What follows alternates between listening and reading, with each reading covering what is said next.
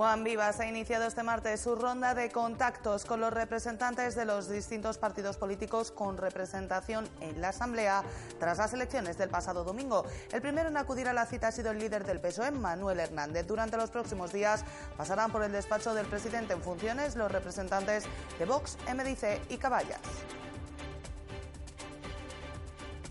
La formación profesional dual vivirá este jueves su primera feria organizada por la Cámara de Comercio, donde se explicará a empresarios y posibles alumnos las ventajas de este tipo de formación de cara a la integración en el mercado laboral.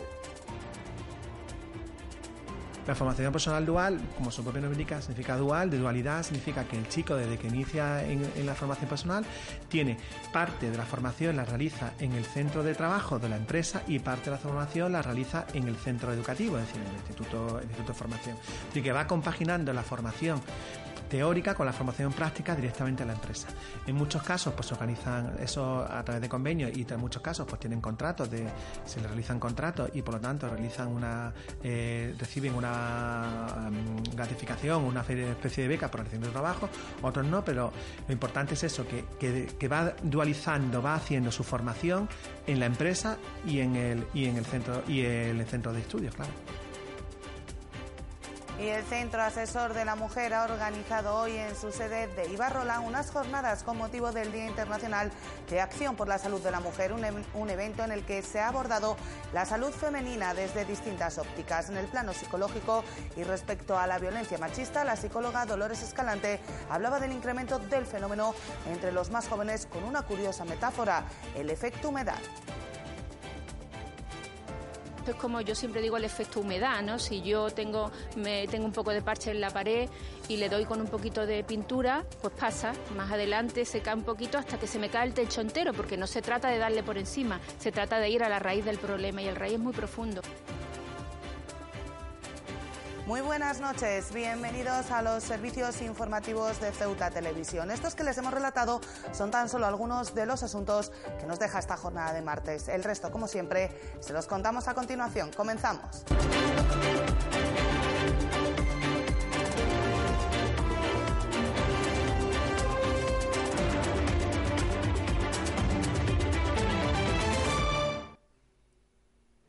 Se lo contábamos al principio de este informativo. El candidato del Partido Popular, Juan Vivas, ha iniciado durante la jornada de este martes su ronda de contactos con el resto de partidos políticos con representación en la Asamblea. Una ronda de contactos con la que pretende conocer las impresiones del resto de candidatos respecto a los resultados de la cita electoral, así como su visión de la situación de la ciudad. Vivas ha iniciado este martes su primera ronda de reuniones con el resto de partidos que han obtenido representación en la Asamblea. El objetivo de esta cita, que tal y como han explicado desde el Partido Popular, se desarrollará en el Palacio Autonómico para mayor comodidad de todos los implicados, es conocer cuáles son las impresiones del resto de partidos tras los resultados de los comicios y cómo ven la situación de la ciudad. Los encuentros se producirán en orden descendente de mayor a menor representación lograda, de tal modo que el primero en acudir al encuentro con Vivas ha sido Manuel Hernández el líder de los socialistas, que tal y como ha explicado a Ceuta Televisión antes del mismo, acudía en primer lugar a escuchar. Hernández ha explicado que entendía que junto con los resultados el encuentro serviría para analizar los diferentes escenarios que se pueden dar de cara a la gobernabilidad de la ciudad. Tras este primer encuentro con el PSOE, este miércoles le corresponderá el turno a Vox, el jueves por la mañana al Movimiento por la Dignidad y la Ciudadanía y el jueves por la tarde a Caballas, culminando así esta ronda de contacto entre todos los líderes de los partidos que ha logrado hacerse con escaños en la Asamblea. Como saben, la constitución de la Asamblea de Ceuta no se producirá hasta el próximo 15 de junio, de tal modo que durante las próximas dos semanas los partidos tendrán tiempo de poner negro sobre blanco sus posturas de cara a la gobernabilidad de Ceuta, la posibilidad de un gobierno en minoría con acuerdos puntuales o la de un acuerdo de gobierno en el que el PP debería contar bien con el PSOE o bien con Vox, únicos partidos con los que le dan los números que permitiera una mayoría absoluta. Cambiamos de asunto porque la ministra de Trabajo, Migraciones y Seguridad Social, Magdalena Valerio, visitará la ciudad durante la jornada de este miércoles. El objetivo de esta visita es atender asuntos que tienen que ver con todas sus áreas de actuación en Ceuta. Nueva visita ministerial la que recibirá Ceuta durante la jornada de este miércoles. Será la segunda del gobierno Sánchez, ya que si bien José Luis Ábalos visitaba la ciudad hace apenas dos meses, lo hacía como secretario de organización del PSOE y no como ministro. Por tanto, a la visita de Fernando Grande Marlasca se sumará este miércoles la de la ministra de Trabajo, Migraciones y Seguridad Social, Magdalena Valerio.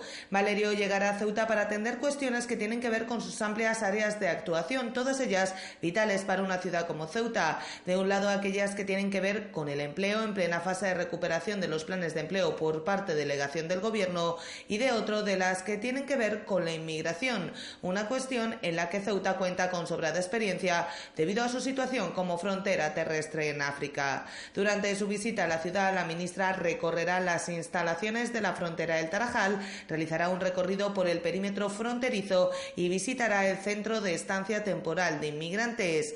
Además, está previsto que visite las oficinas del Servicio Público de Empleo Estatal. No está previsto, sin embargo, al menos en la agenda que se ha hecho pública, que se reúna con el presidente de la ciudad. Y es sin duda una de las noticias más trágicas de la jornada. Una mujer permanece intubada y con pronóstico reservado tras sufrir la amputación de una pierna como consecuencia del brutal accidente de tráfico que sufría en la noche de ayer un coche patera cuyo conductor se daba a la fuga. Junto a la mujer viajaban otros siete inmigrantes ocultos en el motor del vehículo que chocó frontalmente contra un muro a la altura de Arcos Quebrados. El drama de la inmigración irregular ha vuelto a hacerse patente en las últimas horas tras un brutal accidente de tráfico en el que se ha visto implicado un coche patera. Los hechos ocurrieron en la noche de este lunes en Arcos Quebrados, cuando el vehículo en cuyo motor viajaban siete inmigrantes se estrellaba contra un muro en dicha zona tras cruzar la frontera. De inmediato se desplazaron al lugar de los hechos prácticamente todos los efectivos disponibles de bomberos y policía local, que tuvieron que emplearse a fondo para sacar a estas siete personas de entre los amasijos del vehículo. A pesar de que en un primer momento las informaciones apuntaban a que no se habían producido heridas graves. Posteriormente se confirmaron los peores presagios. Una mujer cuyo pronóstico es reservado ha sufrido la amputación de una pierna, así como heridas considerables en la otra, desplazamiento del cúbito y neurotórax. Permanece intubada en la unidad de cuidados intensivos del hospital universitario. El resto de los ocupantes del vehículo sufrió varias contusiones, pero fueron dados de alta conforme avanzaba la madrugada. En cuanto al conductor del automóvil, no se ha producido ninguna detención, a pesar de que inmediatamente después del accidente se iniciaba el dispositivo de búsqueda. De momento, sin resultados, según fuentes de delegación del Gobierno. Casi 8.500 personas han porteado en Ceuta en las dos últimas jornadas sin que se haya producido ningún tipo de incidente. La mayor afluencia se ha producido este martes, día reservado para los hombres, con aproximadamente 5.000 porteadores, una actividad que se interrumpirá en las próximas semanas en tres ocasiones, con motivo del final del Ramadán y de la festividad de San Antonio. Un total de 8.402 personas han porteado los dos primeros días de la semana. El lunes, primeras de las dos jornadas, reservadas solo para mujeres, lo hicieron 3.589, mientras que en este martes, solo para hombres, entraron a través del Tarajal 2 4.813. Según fuentes de la delegación del Gobierno, no se han producido ningún tipo de incidentes. En cuanto a las entradas y salidas, se han desarrollado con total normalidad y en algún momento incluso con fluidez, comentan las precisadas fuentes, que destacan cómo van calando poco a poco las medidas puestas en marcha para evitar las aglomeraciones que eran habituales en anteriores meses. Por otra parte, la actividad del porteo se interrumpirá en tres ocasiones durante los próximos días, el 5 y 6 de junio, miércoles y jueves, con motivo del final del mes sagrado de Ramadán, y el 13 de junio con motivo de San Antonio, como se acordó cada vez que tenga lugar un festivo en España o Marruecos. Ello hace prever una mayor intensidad, al menos en los primeros días de cada semana. Y la Asociación Unificada de Guardias Civiles ha vuelto a reclamar que se refuercen con medios humanos y materiales las fronteras de Ceuta y Melilla. Según ha explicado esta entidad, la presión migratoria y los constantes incidentes que se derivan de esta provocan situaciones de riesgo y estrés para los agentes de las fuerzas y cuerpos de seguridad del Estado.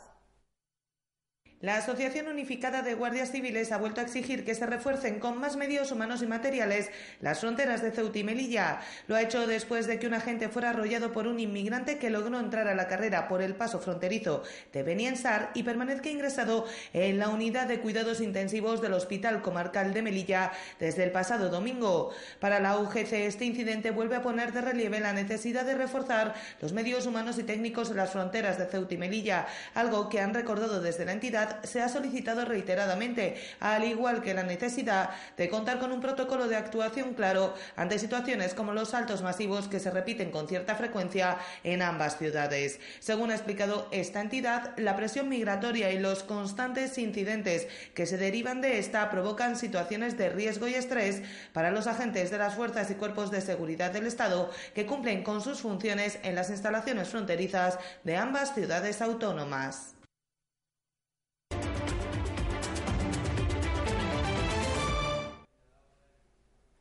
Y se lo contábamos también al principio de este informativo. La Cámara de Comercio, como colofón a su mes de trabajo juvenil, inaugurará a las 9 de la mañana de este jueves la primera feria de formación profesional dual, unas jornadas de talleres, ponencias y mesas redondas donde se abordará este tipo de formación que tan buen resultado ha dado a nivel nacional e internacional, permitiendo no solo el aprendizaje de una forma práctica, sino una mejor inserción en el mercado de trabajo. La primera serie de la formación profesional dual pretende explicar a los empresarios las ventajas de este tipo de formación, así como dar a conocer qué implica este sistema educativo. La formación profesional dual, como su propio nombre indica, significa dual. De dualidad significa que el chico, desde que inicia en, la formación personal, tiene parte de la formación la realiza en el centro de trabajo de la empresa y parte de la formación la realiza en el centro educativo, es decir, en el instituto, instituto de formación. Es decir, que va compaginando la formación teórica con la formación práctica directamente en la empresa. En muchos casos, pues se organizan eso a través de convenios y en muchos casos, pues tienen contratos de, se les realizan contratos y por lo tanto realizan una, eh, reciben una mm, gratificación, una especie de beca por haciendo trabajo, otros no, pero lo importante es eso, que, que, que va dualizando, va haciendo su formación en la empresa y en el y en el centro y el centro de estudios, claro. El Hotel Puerto de África cogerá la jornada que dará comienzo a las 9 de la mañana con la presentación oficial a las que seguirán los talleres y ponencias. A las 9 tenemos lo que es la inauguración oficial, empezamos con una y después justo después vamos a tener una mesa redonda de en el que de casos prácticos en el que traemos gente de fuera y gente de aquí, es decir, el primer ciclo formativo que ha empezado aquí, que es en el, en el Instituto Puerta del Campo de Comercio, viene la tutora que, que está empezando a implantarlo para conocer su experiencia práctica, alumnos que también para ver qué ventajas tienen, cómo están desarrollándolo. Traemos profesores de fuera de la península de Andalucía que están, que están llevando y lo llevan aplicando varios años atrás para que, sobre todo, lo que queremos que sea una cosa muy práctica y les explique, mira, cuáles son las ventajas, qué problema va a encontrar, etcétera. El subdirector general de Educación ofrecerá a continuación una ponencia sobre las ventajas de la FP Dual, tanto para los alumnos como para las empresas, y por la tarde será el momento de los talleres. Y por último, tenemos dos talleres. Uno de por la mañana, uno destinado a los jóvenes, a los chicos que van, que quieren, están interesados en participar en la FP Dual, sobre cosas como cómo ayudarles luego realmente a que se queden, cómo organizar vida laboral y trabajo, vida laboral y educativa. Y luego tenemos un taller destinado a empresas y profesores con el que lo que vamos a ayudarles cosas prácticas sobre cómo llevarlo a cabo. Y por último, por la tarde, tenemos grupos temáticos por familias profesionales en el que vamos a poner empresas con centro educativo para ayudarles a que lleguen a un acuerdo de cada implantación el año siguiente, el año que viene o al siguiente de la formación personal en esos ciclos formativos. La formación profesional dual comenzó a implantarse como un proyecto piloto en comercio que se ampliará en los próximos cursos. Ahora mismo va a implantarse en otros sistemas. Está pensado en hacerse en auxiliar de farmacia, está pensado en hacerse en administración, está pensado en hacerse en frío, está pensado en hacerse en, ¿cómo se llama? en mecánica. Es decir, que se abren muchas las posibilidades a partir de los centros. Se empezó con comercio por un proyecto piloto en el sentido de ver cómo se desarrollaba, pero una vez que está empezando a desarrollarse bien, pues ya todos los centros tienen las posibilidades de presentar eh, proyectos de FP Dual en cada uno de sus ciclos formativos. Esta feria es el culmen del mes del trabajo de la Cámara de Comercio, que tendrá reedición, habida cuenta de los buenos resultados que se están barajando. Una avería en el ascensor del Ceuta Center ha estado a punto de ocasionar la suspensión de un juicio compreso previsto para este martes. Según ha explicado el portavoz de Caballas y letrado de profesión Mohamed Ali, al no funcionar ninguno de los cuatro ascensores, la letrada Minam Mohamed, con problemas de movilidad, tuvo que ser ayudada a subir las cuatro plantas hasta llegar a la audiencia provincial por una funcionaria de justicia. La avería de los cuatro ascensores del edificio Ceuta Center ha estado a punto de suspender un juicio compreso en la Audiencia Provincial de Cádiz en Ceuta, ubicada en la cuarta planta de dicho edificio. El motivo, una de las abogadas, Mira Mohamed, tiene problemas de movilidad y precisa de muletas para desplazarse. Cuando la entrada llegó al edificio de Muñoz Castellanos, se encontró con el problema. Finalmente pudo acceder a la audiencia, aunque siempre con el apoyo de un funcionario de justicia. Mohamed ya ha remitido un escrito a la Comisión de Fomento de la Ciudad Autónoma informando de la situación y trasladando su lógico malestar por la misma. Su compañero de bufete y portavoz de caballas, Mohamed Ali, denunciaba en una red social que ni la Consejería de Fomento, ni la Comisión de Accesibilidad, ni el área de gestión interna evitan que los asesores del Ceuta Center estén averiados permanentemente, impidiendo y dificultando el acceso a juzgados y demás dependencias a las personas con movilidad reducida. No es la primera vez, en efecto, que los asesores del Ceuta Center saltan al terreno de la polémica tras reiteradas denuncias tanto de grupos de la oposición como de algunos sindicatos, tales como la Unión General de Trabajadores. Según la denuncia de Lee, en estos momentos no funciona ninguno de los cuatro elevadores de un edificio en el que, además de la audiencia provincial, se encuentran otras dependencias como Procesa, Envisesa o servicios tributarios. Manuel Martínez Domene, director general del Inserso, ha visitado este martes Ceuta en un encuentro de trabajo para conocer el funcionamiento de los centros, evaluar las necesidades de personal y conocer además el estado de las infraestructuras que el Instituto de Mayores y Servicios Sociales tiene en la ciudad. Ha mantenido reuniones con los directores de todos los centros, además de con la directora territorial.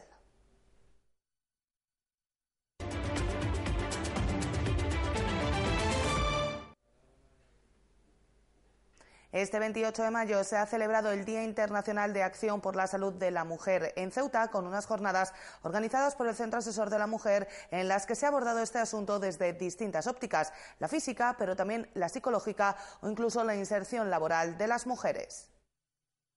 La Casa de Ibarrola ha albergado en la mañana de este martes unas jornadas auspiciadas por el Centro Asesor de la Mujer en conmemoración del Día Internacional de Acción por la Salud de la Mujer, celebrada este 28 de mayo. Jornadas en las que han participado no solo profesionales del propio centro o del Instituto Nacional de Gestión Sanitaria, sino también otras entidades sociales, ya que el objetivo era darle un enfoque diverso, como explica Vivian Berros, directora del Centro Asesor. En principio, el objetivo que nos habíamos marcado, que era sacar al exterior, eh, reivindicar la importancia de hablar de la salud con perspectiva de género, creo que lo hemos conseguido. Pretendíamos eh, resaltar la importancia de conocer los programas que existen de salud en función del género.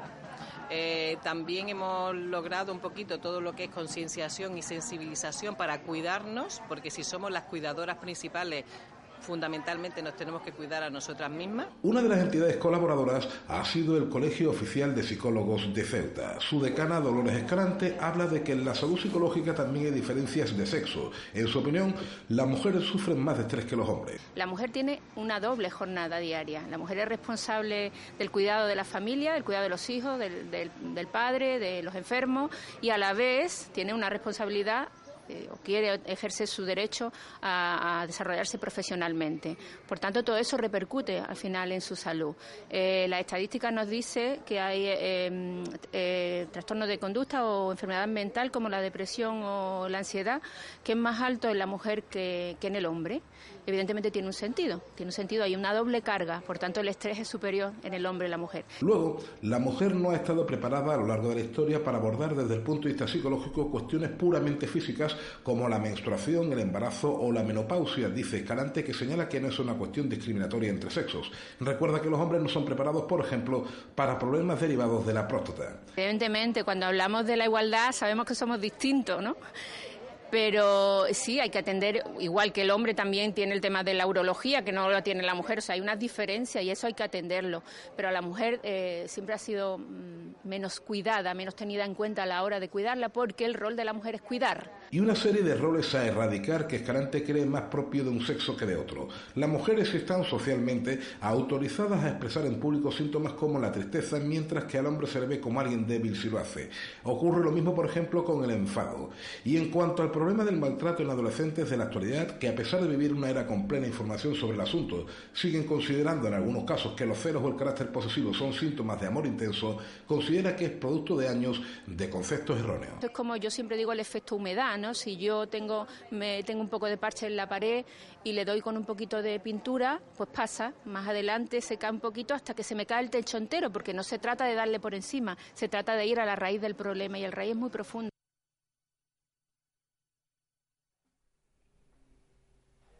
Y con la llegada del verano y el calor apetece acudir a la playa y tomar el sol, un sol que tiene más fuerza, pero disfrutar de los placeres del verano es algo que gusta especialmente en una ciudad con el clima y la geografía de Ceuta, pero puede llegar a ser algo peligroso y con consecuencias irreversibles si no se emplean medidas de protección adecuadas como las que divulga todos los años la Asociación Española contra el Cáncer. Las medidas para evitar recibir un exceso de sol en la piel son bien conocidas, pero a menudo no se les tiene la consideración suficiente, teniendo en cuenta las consecuencias de ignorarlas. Crema solar, barreras como la ropa o no tomar sol en las horas de más calor del día son algunas. Y es importante que los ciudadanos y ciudadanas entiendan los métodos de prevención que existen, que no son otros que sobre todo evitar las horas de exposición más más fuertes, que son entre las 12 y las 4 de la tarde, el tema de la prevención con cremas solares, que tengan una prevención acorde con su tipo de piel, que se la vayan administrando cada cierta, bueno, cada, casi cada dos horas o después de los baños es aconsejable que se, que se echen crema. Y el tema de la protección, pues ya sea una gorrita, unas gafas de sol que estén, eh, bueno, que sean graduadas en el sentido de que estén preparadas para el sol. Otra cuestión a tener en cuenta son los lunares, especialmente su crecimiento y alteración, que deben ser observados con atención y acudir al dermatólogo con rapidez si se detectan cambios. El tema de, los lunares, por ejemplo, pueden aparecer manchas en la piel que pueden derivar en, carcinomas o en melanomas. Entonces es muy importante tener en cuenta la forma, el color, eh, la evolución incluso de, estos, de estas manchas, de estos lunares. ¿no? Entonces nosotros lo que hablamos siempre es la regla del ABCDE ¿vale? Que está en nuestros folletitos y lo que viene a explicar es un poco eso, que tenemos que tener en cuenta la simetría, si un lugar, si un lunar eh, que no tenga un lunar que no tenga forma ovalada, por ejemplo, o los bordes si son irregulares o con pico, el color, si el lunar tiene varios colores, eh, si por ejemplo tiene color marrón, pero también rojo, blanco. Esto hace indicar que es un, que es un lunar mm, que hay que vigilar y que hay que visitar al dermatólogo para, para estudiarlo, ¿no? O su diámetro, si es superior a 6 milímetros también es, un lunar eh, que, hay que, que hay que vigilar o la evolución, como decíamos antes. Un lunar que cambia rápidamente de tamaño también es un lunar peligroso. ¿no? Los ojos también son susceptibles de recibir daño si no se emplean los métodos de prevención adecuados, usando gafas homologadas que protejan realmente. Gafas de sol, como decía Isabel antes, que estén graduadas eh, adecuadamente y, que, y que paren los rayos ultravioleta, que son los que son dañinos a la, a la retina, pues el 100%. Las consecuencias de desoír las medidas de protección son más amplias que una simple quemadura de la piel y muchas veces irreversibles. No solamente es el cáncer, sino que también la, la piel envejece prematuramente. Eh, tenemos datos ¿no? que, que, se conocen que no solamente el envejecimiento de la piel es por causa de la edad, sino que el 75% de la causa es por la, la, exposición demasiada al sol. ¿no? Y también, pues, por ejemplo, otro, otro, otros tipos de, consecuencias que tienen, ¿no? Alergias al sol también se desarrollan en las personas. O sea, que no solamente, o cataratas, por ejemplo, en los ojos, ¿no? No solamente, ya estamos hablando de cáncer, sino otro tipo de, de consecuencias graves que también puede tener la exposición al sol, ¿no? La Asociación Española contra el Cáncer insiste cada año en recordar las medidas de protección para prevenir cualquier patología que pueda convertir un verano feliz en una desgracia. Y el Instituto de Estudios Ceutíes ha comenzado este martes las decimocuartas jornadas de medio natural que se celebrarán hasta el 2 de junio. Incluyen dos ponencias diarias hasta el jueves, comenzando con las que tratan de la invasión de algas asiáticas y la de ciencia ciudadana y Big Data. Desde el viernes y hasta su conclusión, las jornadas se convierten en una excursión a diversos enclaves de interés natural en el norte de Marruecos. Las decimocuartas jornadas del medio natural han sido inauguradas este martes e incluyen un programa amplio que comenzaba con las dos ponencias de la tarde. Hoy comenzamos con eh, algunas pues de, de rabiosa actualidad, como pudiera ser el alga invasora, el Rugolopteris o Camurae. Decimos este nombre porque no tiene nombre común, pero bien, para que todo el mundo nos entienda, es el alga que está produciendo arribazones masivas en nuestras costas y graves problemas en, las zonas de baño.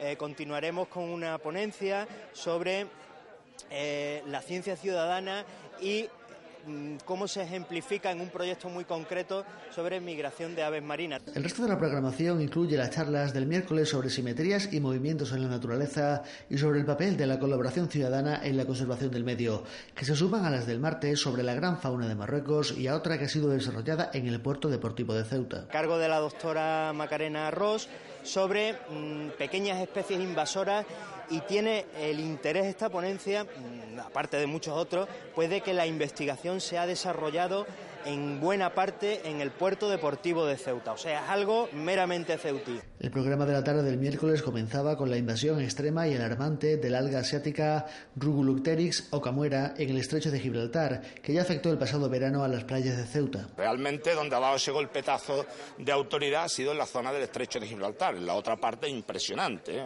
está causando unos costes muy elevados simplemente de limpieza de playa. Y luego los que todavía no se han dimensionado adecuadamente que lógicamente cuando se hagan los números se van a ver, que provienen del turismo, ¿no? El turismo no, no le hace gracia cuando llega el mes de vacaciones ir a un sitio donde hay un volumen de algas que no te deja bañarte, que se empieza a pudrir, que despide un mal olor, etcétera, etcétera y concluía con el empleo de la ciencia ciudadana y el uso del Big Data en el estudio de especies de aves marinas amenazadas, del que se han extraído algunas conclusiones. Por ejemplo, que con esta aproximación a través del Big Data somos capaces de identificar áreas que utilizan estas especies y que pueden ser interesantes de cara a, la conservación y la protección de, de las poblaciones de estas aves. Las jornadas tienen durante los últimos tres días programado una visita a enclaves de interés natural en el norte de Marruecos, como el Parque Nacional de Talasemtane.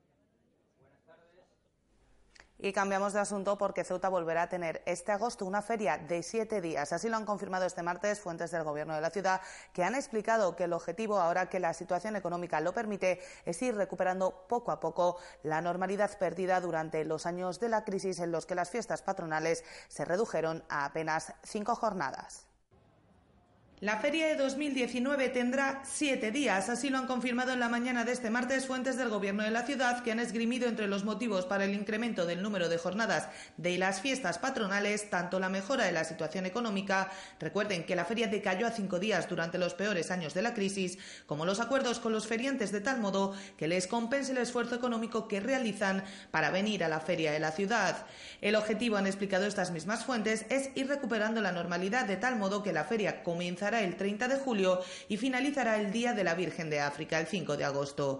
No son muchas más las novedades que se conocen respecto a estas fiestas patronales. Lo que sí está claro es que se dará continuidad a elementos fundamentales como la portada que se estrenaba el pasado año y que se mantendrá tanto el número de casetas como el número de feriantes que contarán con espacio en el recinto ferial.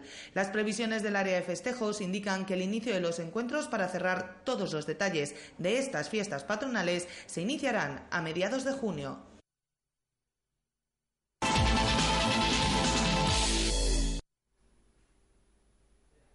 La Federación de Fútbol de Ceuta ha querido mandar un mensaje de apoyo tanto a la Sociedad Deportiva Unión África Ceutí como a la agrupación deportiva Ceuta Fútbol Club. El presidente de la territorial Caballa, Antonio García Gaona, ha pedido a toda la ciudad que se vuelque con los dos equipos de cara a la fase de ascenso.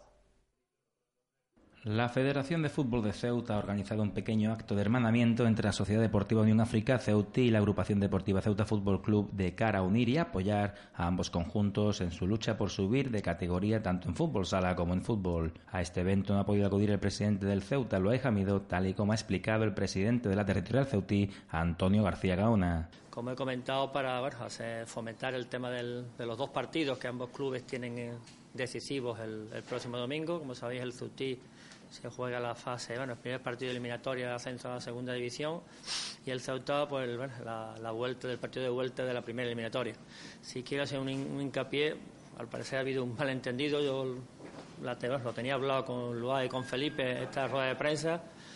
Sí, también le, me había comprometido en llamarlo ayer a él personalmente, pero un problema mío personal, se me fue toda la mañana, pero sí se le mandó al club la notificación no sé, hemos llamado al club y al parecer no se le han notificado. La verdad que ha habido ahí un, lazo. El vicepresidente del Ceuta ha animado a todos los aficionados a que apoyen al Ceuta en su lucha por subir de categoría. Sí quiero, aunque no esté su presidente, sí quiero deciros que, estamos todos con el Ceuta, que el domingo ellos tienen un partido muy, muy importante, que sé, que sé, y lo sé en mis carnes, mis propias carnes, lo que, lo que se sufre, lo que se siente, lo que se juega, eh, después de una temporada que ellos han tenido, bueno, pues a lo mejor eh, no, no, lo deseada por todo, pero es el momento de que estemos todos juntos, de que, de que todos lo apoyemos, de que las críticas a lo mejor puedan venir después, pero ahora, ahora sí tenemos que estar todos con el, con el equipo de fútbol de la ciudad. Tras este mensaje de apoyo a los blancos, Felipe Escane se ha centrado en su club. El Ceutí afronta este sábado el partido de ida ante el Atlético Benavente y espera un Guillermo Molina a reventar que lleven volandas a los suyos el Totí este sábado pues nos jugamos todo, toda una temporada. Eh, creo, bajo nuestro punto de vista de la Junta Directiva, que hemos hecho una temporada, eh, yo diría, de sobresaliente, pero nos falta la matrícula de honor. La matrícula de honor pasa por esta eliminatoria que tenemos contra un, rival difícil, pasa porque este sábado nos apoya también la afición de Ceuta. Creo que también Ceuta necesita un equipo en fútbol sala, que lo ha tenido, que lo ha tenido en segunda, que nosotros hemos estado en segunda, que sabemos lo que es, sabemos lo bonito que es y estamos en disposición este año de poder competir y que vamos a dar todo, todo lo que tenemos porque la temporada que viene podamos todos disfrutar de, una segunda división. Este sábado todas las miradas estarán puestas en el fútbol y fútbol sala, donde Ceuta tiene una oportunidad única de dar un salto a superior categoría y demostrar el buen trabajo que se está realizando por parte de todos los estamentos del fútbol caballa. Y el Polillas Ceuta organizará desde este sábado una de las fases del Campeonato de España de Fútbol Sala Infantil. Los de Jesús Quintero piden el apoyo de la afición local y esperan conseguir un histórico pase a la gran fase final. La ciudad autónoma de Ceuta será una de las sedes del Campeonato Nacional de Fútbol Sala Infantil de Clubes desde 2019. Tras un tremendo esfuerzo conjunto del Polillas, la Federación de Fútbol de Ceuta y el Instituto Ceutí de Deportes, se ha logrado albergar una de las fases de la competición nacional. Pues en este caso, pues bueno, nuestro más apoyo sincero, en este caso a Jesús Quintero, que es el representante y principal alma mate, con todo el respeto de, del equipo, del fabuloso equipo que tiene detrás para conseguir todo lo que está eh, consiguiendo para sus clubes. Y bueno, y aquí la federación, como él bien sabe, eh, pues desde un principio, cuando dijo que quería celebrar, intentar celebrar esta fase aquí en Ceuta, pues hemos puesto todo nuestro interés y apoyo para que Madrid, a la hora de distribuir las sedes, porque Ceuta fuera una de ellas. El máximo responsable del Polillas, Jesús Quintero, ha querido agradecer tanto al ICD como a la Federación de Fútbol de Ceuta todo el apoyo recibido para lograr que se celebre esta fase previa en nuestra ciudad. Pero no puedo pasar sin decir, Antonio, tanto Antonio, que sé que ha hecho bastante por intentar que nos dieran la sede aquí en Ceuta del Campeonato de España. A Chito también, darte las gracias, daros las gracias a los dos por, vuestras gestiones que habéis hecho y, vamos, como sabes que siempre que, hacemos algo, eh, me gusta daros las gracias porque sé que cada vez que hemos tenido algún evento, habéis estado allí apoyándonos todos los sentidos. El Polillas Ceuta se enfrentará al pebetero olímpico en la primera jornada, al Ciudad de Móstoles en la segunda y finalizará el torneo contra la Ciudad de Toledo, un torneo que esperan desde la federación que sea todo un éxito. Para nosotros yo creo que, como bien ha comentado Antonio al comienzo, el presidente, eh, nosotros, el Polilla como club, solicitó la fase previa, en este caso de la categoría infantil. Eh, hemos hecho un esfuerzo para intentar que nos la cedieran aquí a nuestra ciudad y para nosotros, pues bueno, no solamente eh, es un orgullo, sino que es un privilegio intentar que, bueno, que viendo todos los sectores que se organizan en este fin de semana de campeones de cada territorial en todas las categorías, desde Benjamín hasta cadete, pues nosotros eh, hemos solicitado solamente una por parte de, un club que ha sido el Polilla y en este caso, como he dicho, pues bueno, eh, satisfecho. Este sábado dará comienzo el Nacional, donde el Polilla se espera conseguir un histórico pase a la fase final de la categoría infantil de fútbol sala.